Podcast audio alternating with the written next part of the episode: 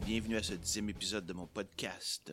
J'espère que vous avez passé un bon mois et que vous ne vous êtes pas trop ennuyé. Je suis quand même content, ça ne fait qu'à peine un mois depuis la dernière fois qu'on s'est parlé, et j'ai donc tenu ma promesse de diminuer l'attente entre mes épisodes. Alors justement, dans le dernier épisode, nous avons parlé de qui? Et non, je ne referai pas cette mauvaise blague de qui ou quoi.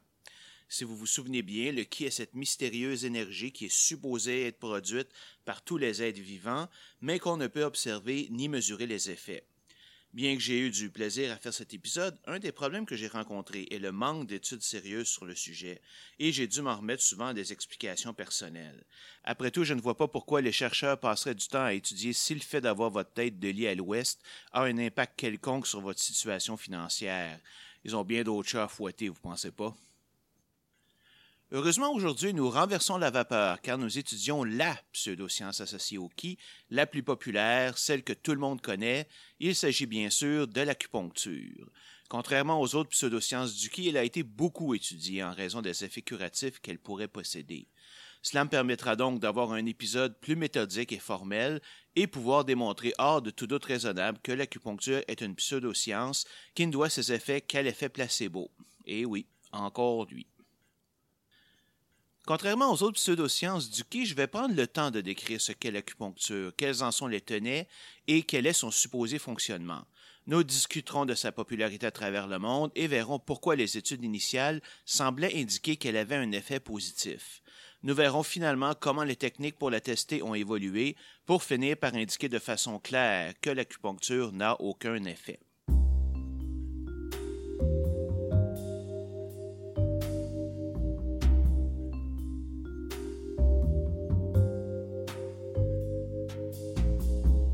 L'acupuncture traditionnelle chinoise vise à rétablir le flot de circulation du qi dans le corps. Ce qui, dont nous avons parlé abondamment à l'épisode 9, est une énergie supposément générée par tous les êtres vivants et est responsable de la cohésion du monde qui nous entoure. Le qi voyage dans le corps entre 361 points distincts, qu'on appelle les points d'acupuncture, qui sont distribués sur des trajets fixes, qu'on appelle des méridiens. Il y a douze méridiens principaux qui sont associés à douze organes importants le cœur, les poumons, les reins, le foie, la rate, le côlon, l'intestin grêle, l'estomac, la vésicule biliaire et la vessie. Avouez que c'est quand même bizarre que l'organe le plus important du corps, le cerveau, ne soit pas là, mais passons. Ces méridiens commencent et se terminent dans les doigts, empruntant un chemin compliqué qui, comme une rivière, se sépare en plusieurs méridiens secondaires et distribue ainsi le ki partout dans le corps.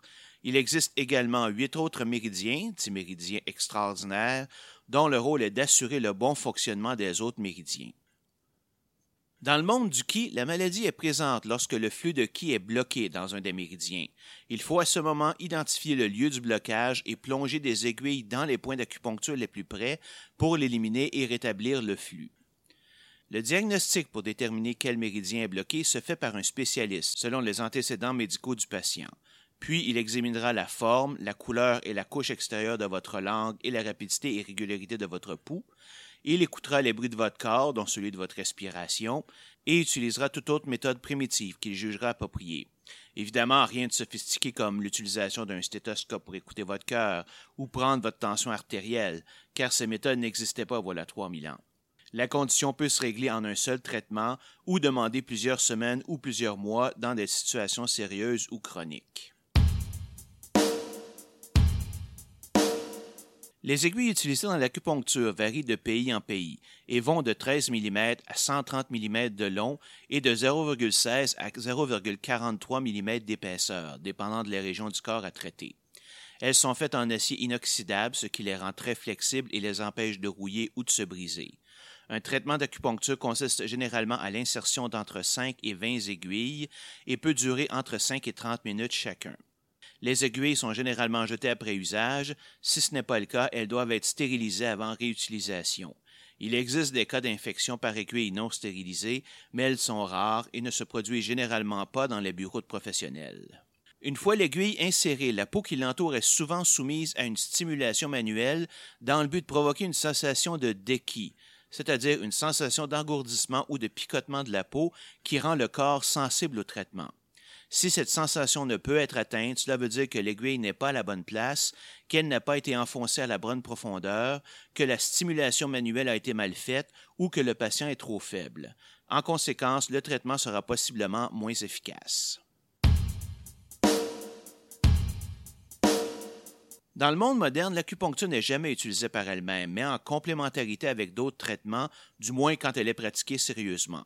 Selon le Centre de médecine intégrée de l'Université de San Diego, elle est surtout utilisée pour traiter la douleur dans le bas du dos, mais peut être efficace pour plusieurs autres maladies, dont la distension abdominale et les flatulences, le contrôle de douleurs aiguës et chroniques, les sinusites allergiques, l'anesthésie pour les patients à haut risque ou patients ayant un historique d'effets indésirables aux anesthésiques, l'anxiété et les attaques de panique, l'arthrite et l'arthrose, les douleurs thoraciques atypiques, une bursite, une tendinite ou le syndrome du canal carpien, les troubles gastro-intestinaux fonctionnels comme la nausée et le vomissement, le spasme œsophagien, l'hyperacidité, le côlon irritable, le syndrome du col de l'utérus et du rachis lombaire, la constipation et la diarrhée, la toux avec contre-indication médicamenteuse, la désintoxication, les douleurs pelviennes et d'épaule, les migraines, la haute tension et les vertiges, un renforcement de processus de guérison en cas de fracture,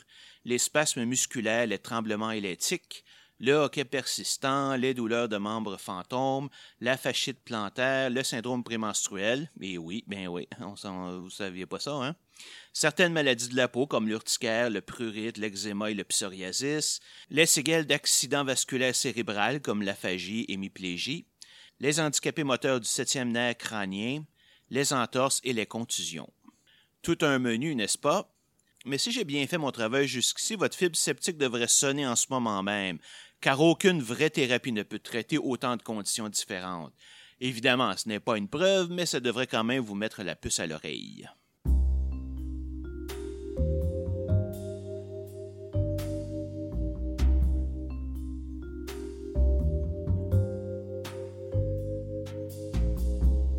De toutes les pseudosciences, l'acupuncture est de loin celle la plus acceptée par la médecine traditionnelle, les assureurs et même certains organismes de santé publique. Étant donné son côté pseudo-scientifique basé sur une énergie que personne ne peut détecter, je me suis sérieusement demandé comment elle avait fait pour obtenir une telle réputation. Et c'est un sujet très intéressant que nous allons couvrir dans cette section. Nous allons également examiner sa situation légale actuelle au Canada et en France, c'est-à-dire qui peut la pratiquer, est-elle couverte par le système de santé publique et autres aspects de ce genre. Alors commençons par le commencement et voyons pourquoi l'acupuncture est devenue si populaire en Occident et un peu partout sur la planète.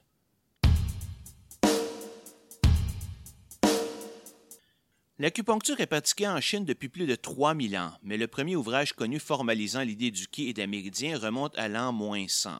Elle s'est ensuite répandue dans toute la Chine jusqu'à ce qu'elle devienne une pratique standard avec les massages, les régimes alimentaires et l'utilisation d'herbes. Un des mythes de l'acupuncture est qu'elle est pratiquée sans interruption en Chine depuis tout ce temps, mais c'est faux.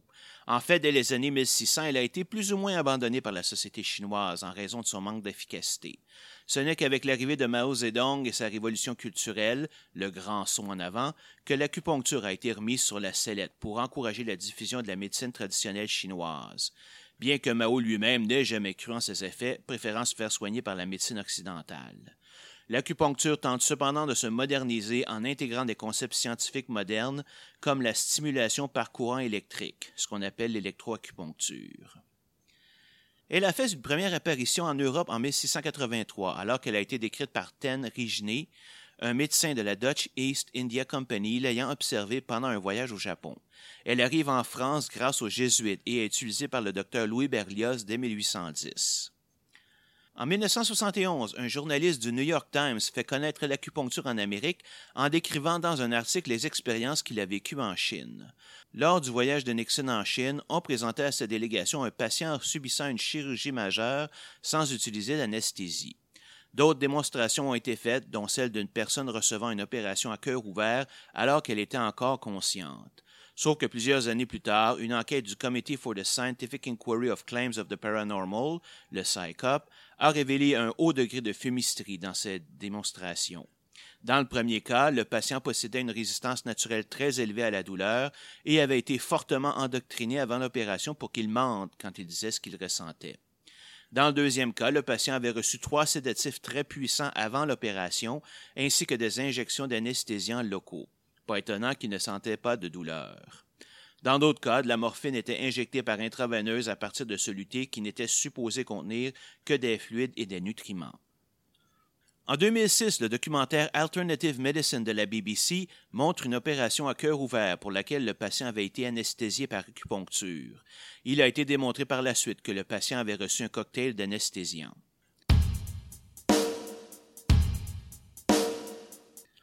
Malgré cela, l'acupuncture continue de devenir de plus en plus populaire en raison de plusieurs études scientifiques qui semblent montrer son efficacité. On peut citer par exemple une étude de la revue Rhumatologie d'Oxford en 2004 qui semble montrer que l'acupuncture est efficace pour l'épicondylite, un problème du coude aussi appelé le tennis elbow. Une autre étude de la revue Human Brain Mapping en 2000 semble montrer l'efficacité de l'acupuncture pour aider le système limbique. Plusieurs organisations comme le National Health Service de Grande-Bretagne et l'Académie nationale de médecine de France reconnaissent l'utilisation de l'acupuncture à des fins thérapeutiques pour certaines conditions. Au Québec, la profession d'acupuncteur est régie par l'Ordre des acupuncteurs du Québec créé en 1995. Les traitements ne sont pas payés par le régime d'assurance maladie du Québec, mais plusieurs assureurs les offrent. Pour devenir membre de l'ordre, une personne doit obtenir un diplôme d'études collégiales de trois ans en acupuncture donné par le Cégep de Rosemont. Notez que cette formation est fortement orientée vers la médecine chinoise traditionnelle, dont le qi et la méridien, et non sur une explication scientifique de l'acupuncture. Elle ne comporte en fait que quatre cours de biologie et aucun cours de médecine en tant que tel. En France, seuls les docteurs en médecine et les sages-femmes ayant obtenu un diplôme universitaire en acupuncture peuvent la pratiquer. Cela a d'ailleurs mené à l'apparition d'écoles et de cliniques clandestines d'acupuncture où la qualité des acupuncteurs n'est pas contrôlée. Puisqu'ils ne peuvent utiliser le mot médecine, les établissements qui enseignaient la médecine chinoise traditionnelle enseignent maintenant l'énergétique traditionnelle chinoise, même si c'est du pareil au même. La Confédération française de la médecine traditionnelle chinoise est l'organisme qui s'occupe de définir la pratique et les méthodes thérapeutiques en acupuncture, d'adopter des programmes communs à toutes les écoles, d'adopter un code de déontologie, d'organiser l'examen national et de faire avancer le dossier de la reconnaissance de la médecine traditionnelle chinoise en France.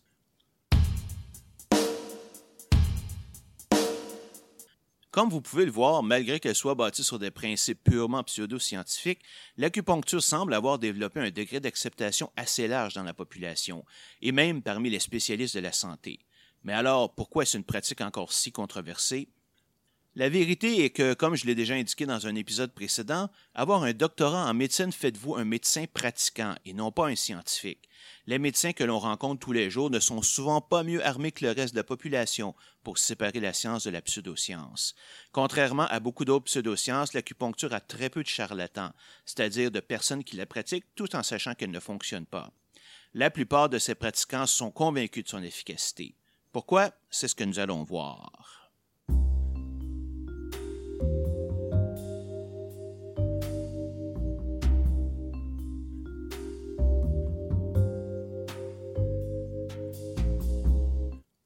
Prenons ici une petite pause pour examiner ce qu'est une étude scientifique médicale, que l'on appelle aussi un essai randomisé contrôlé.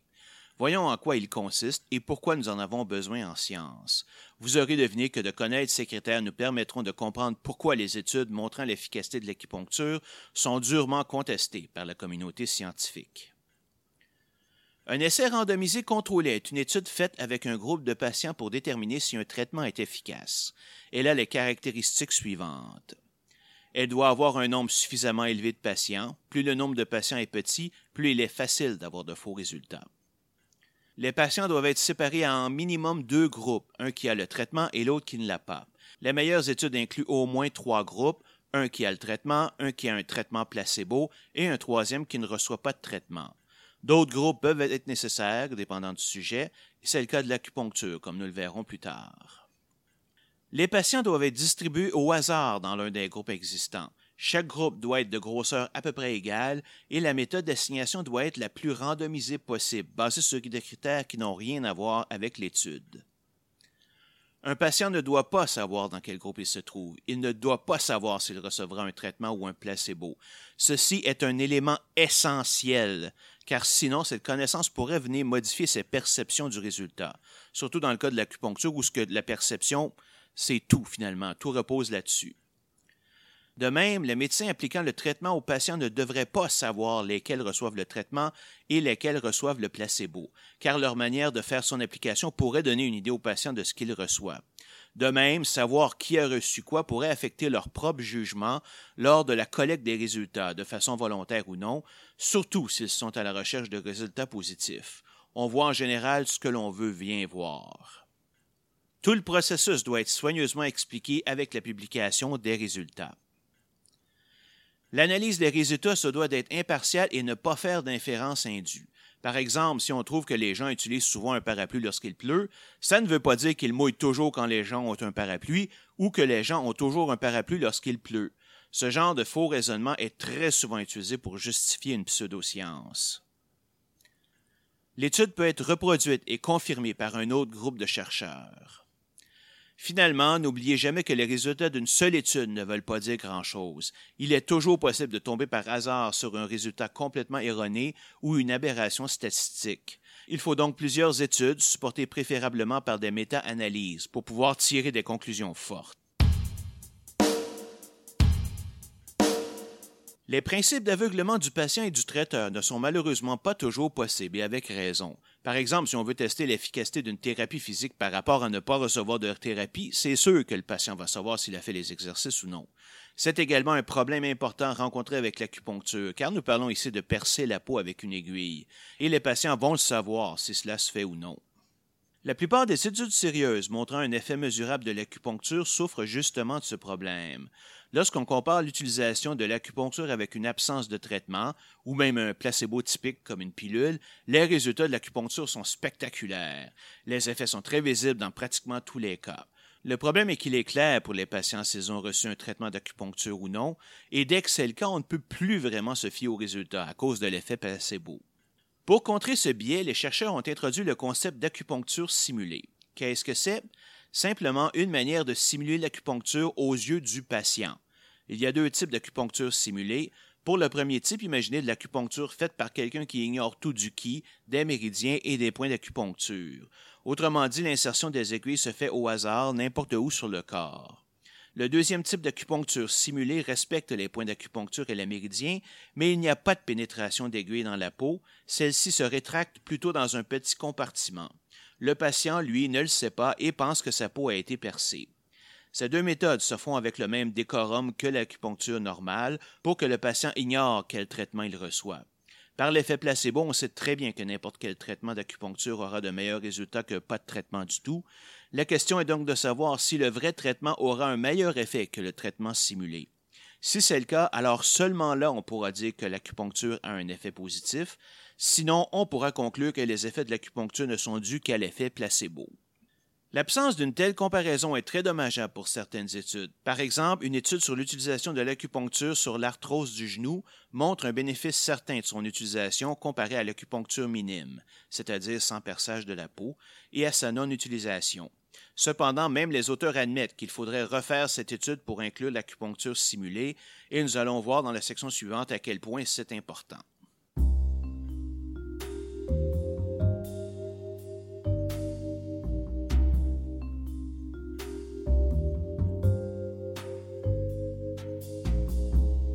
Comme je l'ai dit, l'acupuncture est l'une des pseudosciences les plus acceptées par les médecins, principalement à cause de certaines études semblant démontrer des résultats positifs. Sauf que depuis l'introduction de l'acupuncture simulée dans les tests, la situation s'est inversée et les dernières études sérieuses tendent à montrer un effet nul ou tout au plus négligeable de l'acupuncture. Un phénomène qui devient de plus en plus populaire et que certains ont baptisé Quack Academia ou Quackademia est l'utilisation d'un semblant de science, ou plus particulièrement d'études scientifiques, pour prouver l'existence de pseudosciences comme l'acupuncture. Ces pseudo-expériences sont conduites par des croyants, sont rarement faites à l'aveugle, car les chercheurs savent qui a reçu un vrai traitement, et les conclusions vont souvent bien au-delà de ce que les résultats montrent. Par exemple, une étude parue en 2011 explorait l'utilisation de l'acupuncture pour les patients ayant des syndromes médicalement inexpliqués. Alors que les résultats ne montraient pas vraiment de différence entre les groupes ayant et n'ayant pas reçu un traitement d'acupuncture, les chercheurs ont manipulé l'interprétation des données de façon à présenter un résultat positif. Celui-ci a même été grandement publicité par le département de relations publiques de l'Université d'Exeter où il a eu lieu et par l'éditeur du British Journal of General Practice. Lorsque l'étude a été publiée, cependant, un tollé de protestation s'est élevé de tous côtés pour dénoncer les conclusions mensongères de l'étude. Chose bizarre, aucun des auteurs n'est venu se défendre publiquement contre ces accusations de manipulation, qui sont pourtant très graves en science. Un autre exemple de cette situation est une étude publiée en 2015 dans le Journal of Clinical Oncology sur l'utilisation de l'électroacupuncture contre les bouffées de chaleur pour les survivants du cancer du sein. L'électroacupuncture consiste à planter une ou plusieurs aiguilles dans le corps et d'y faire passer un courant électrique. Or, la découverte de l'électricité ne s'est faite qu'au 18e siècle. La technique utilisée dans cette expérience n'est donc certainement pas une technique millénaire traditionnelle. De plus, nous savons très bien que stimuler électriquement les nerfs peut avoir un effet sur le corps. Cela s'appelle la stimulation électrique nerveuse transcutanée et n'a rien à voir avec le ki ou les méridiens. Malgré cela, si vous regardez les résultats, ceux de l'acupuncture simulée sont presque identiques à ceux de l'électroacupuncture, mais dans la conclusion, cette situation n'est même pas mentionnée. On n'y parle que de la comparaison entre l'acupuncture, le placebo en médicaments et l'absence de traitement.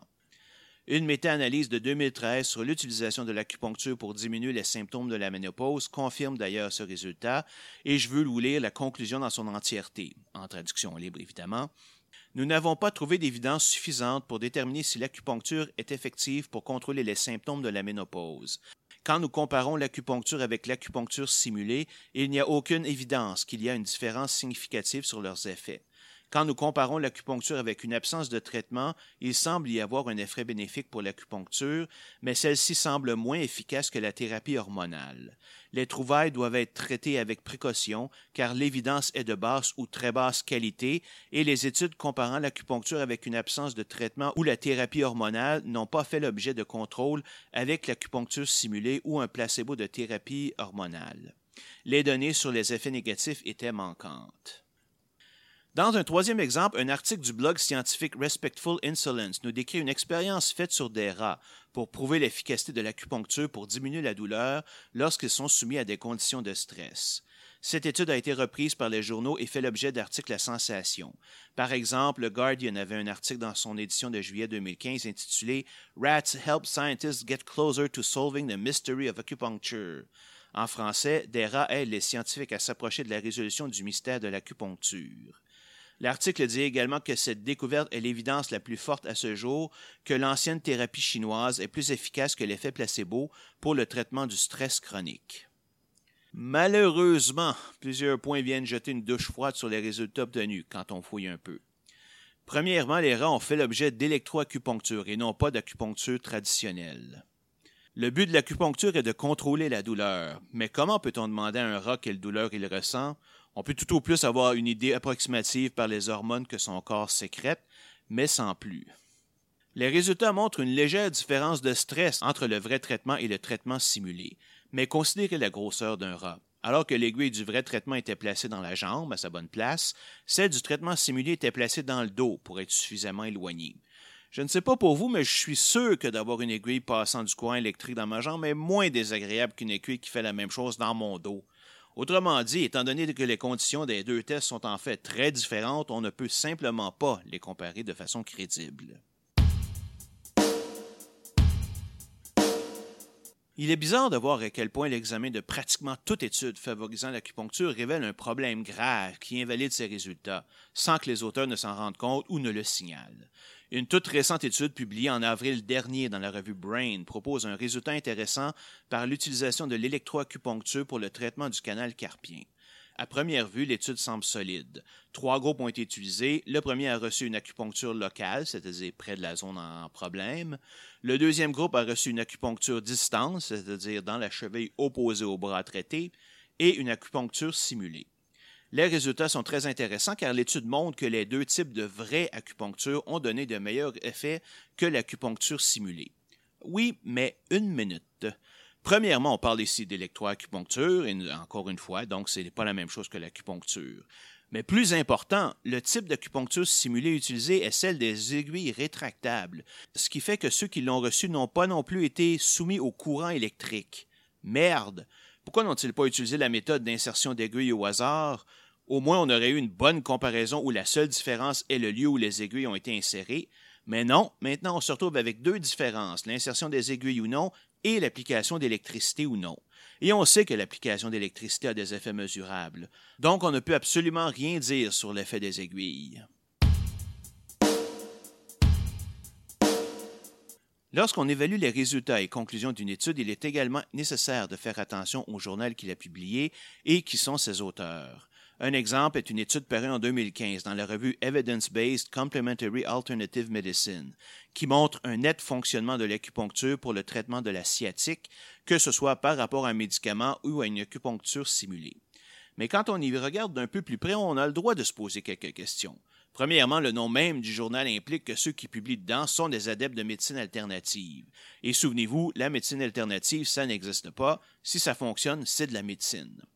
Deuxièmement, tous les auteurs sont chinois. Or, savez-vous combien d'études chinoises arrivent à des résultats positifs pour l'acupuncture? 100% d'entre elles.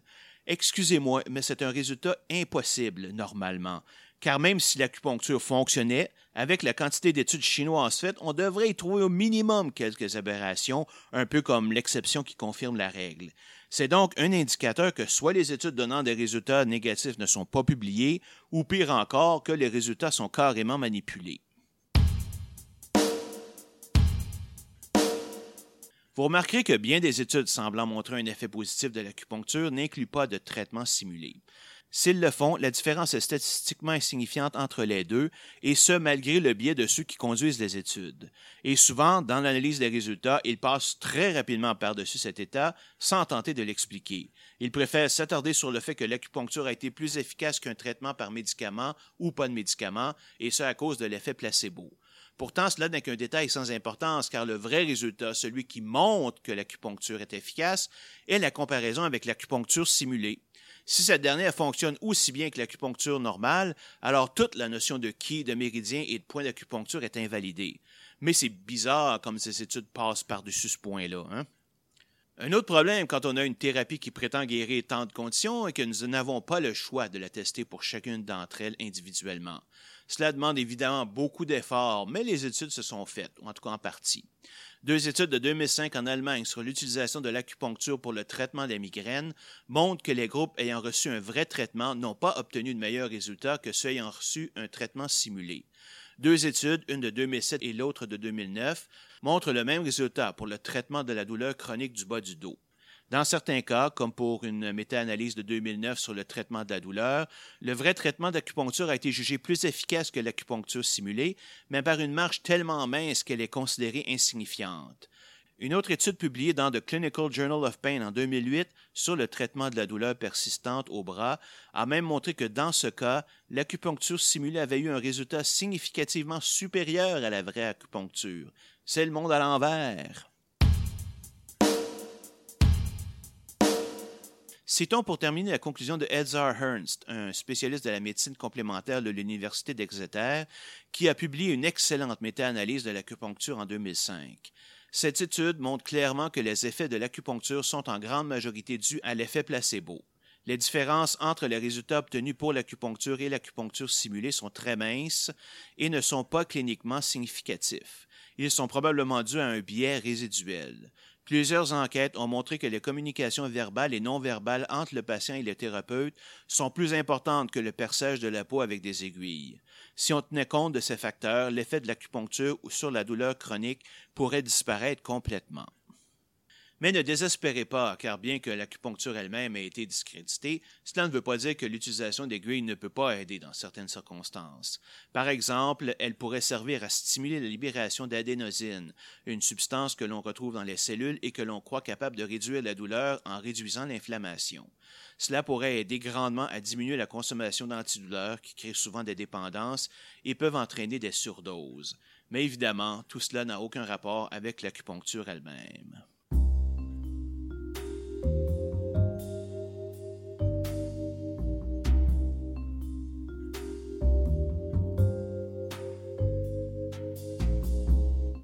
Cela met un terme à cet épisode. Pour le prochain, je quitte un peu la pseudoscience pour aller vers les cultes. Nous verrons quelles sont les caractéristiques d'un culte et les pièges qu'il tendent aux personnes dans le besoin. Nous étudierons ensuite deux cultes bien différents. Un premier, bien connu, celui de l'Église de Scientologie, et le deuxième, preuve que l'on peut avoir des cultes n'importe où, celui du jeu vidéo Star Citizen. À la prochaine!